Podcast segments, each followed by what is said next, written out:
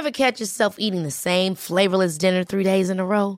Dreaming of something better? Well, HelloFresh is your guilt-free dream come true, baby. It's me, Kiki Palmer.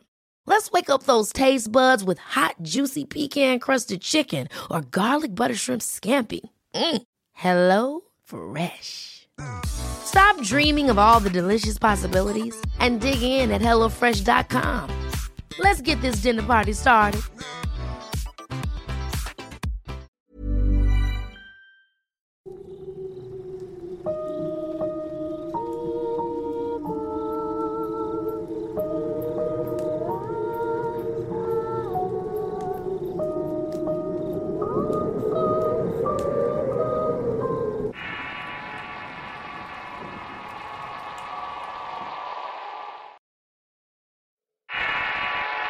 En la ciudad. Historia compartida por Angélica María Gray. Enviada por Eduardo Liñán para relatos de horror. Viví en Cúcuta, el norte de Santander, en Colombia, desde hace más de 20 años. Soy de Bogotá y por cuestiones laborales de mi padre, nos terminamos mudando para allá. El día que llegamos a Cúcuta conocimos el apartamento en que viviríamos.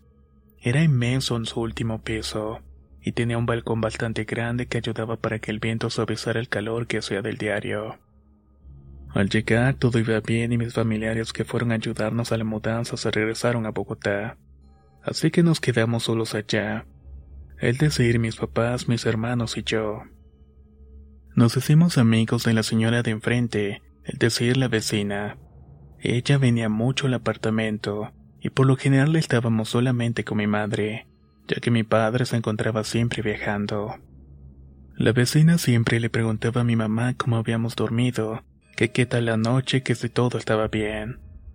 Mi mamá siempre le respondía que bien porque no pasaba nada raro. Con el tiempo tuvimos amigos del colegio cuando los invitábamos al apartamento a hacer tareas ellos decían que no, porque ella había matado a una pareja años antes de que nos mudáramos. Nosotros decíamos que eso era en otro apartamento, ya que mi padre siempre nos hacía creer eso.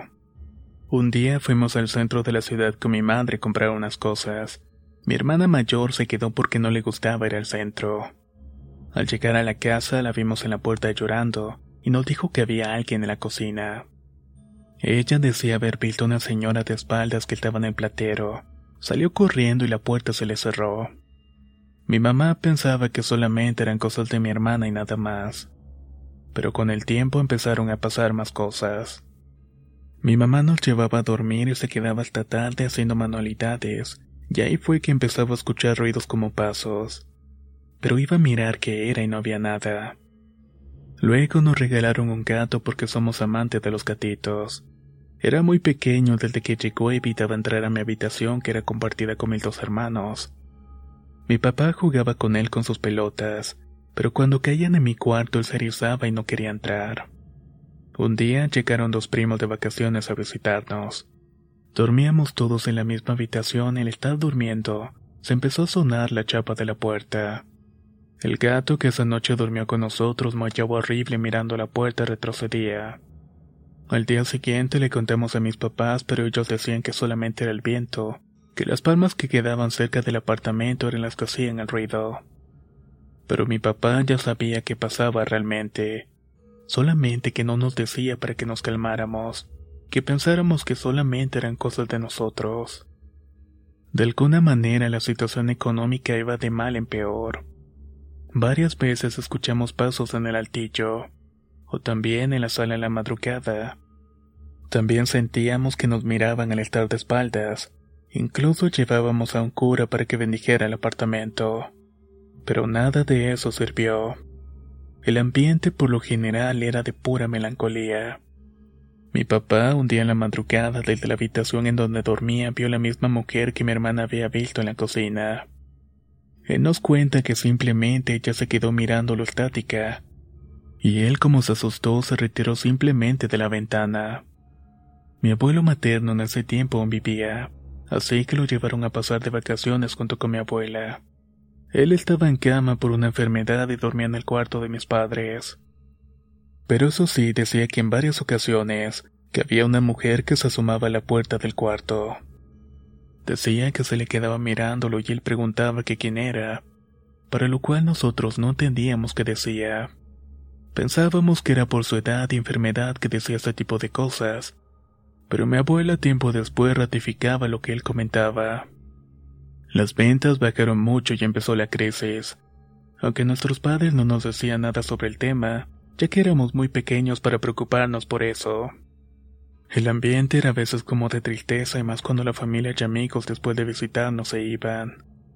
Mi hermana tiene una habitación de estudio en la cual practicaba piano pero le daba miedo ir sola, por lo cual me tocaba ir a acompañarla mientras ensayaba.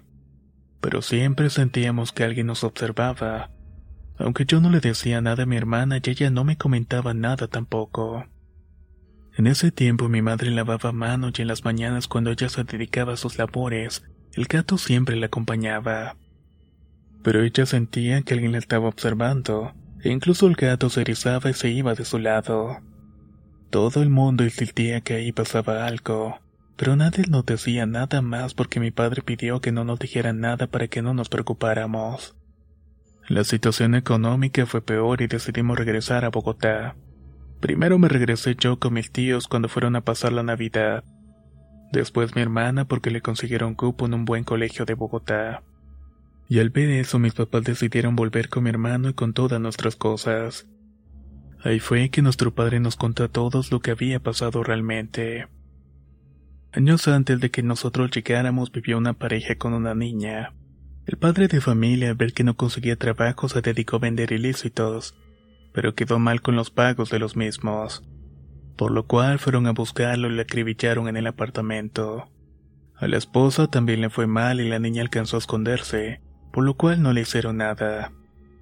Una vez que pasó esto, la niña salió del apartamento le dijo la vecina, la misma que todos los días nos preguntaba cómo habíamos amanecido. Le comentó que sus papás tenían mucha sangre y que no hablaban. Al entrar la vecina vio la escena tan macabra y bueno, llegó la policía y demás. Tiempo después fue que llegamos nosotros y nos pasó todo lo que conté.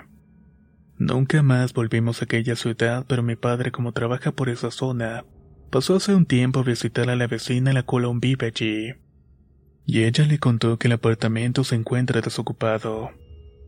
Cuando mi mamá se enteró de todo lo que había pasado antes de mudarnos, no lo podía creer. Allí entendió el porqué de la pregunta matutina de la vecina. ¿Cómo amanecieron hoy? Era lo que siempre decía al vernos en la mañana. Han intentado arrendarlo en varias ocasiones, pero nadie se anima, y dicen que pasa algo, lo cual los dueños dicen que no es cierto porque no les conviene. Remodelaron el apartamento, pero eso no solucionó la situación, ya que aún siguen pasando cosas extrañas allí. Nueva en la ciudad. Historia compartida por Angélica María Gray. Enviada por Eduardo Liñán para Relatos de Horror. Si quieres conocer más historias del mismo autor, te invito a visitar el enlace que dejaré en la descripción del video. Nos escuchamos en el próximo relato.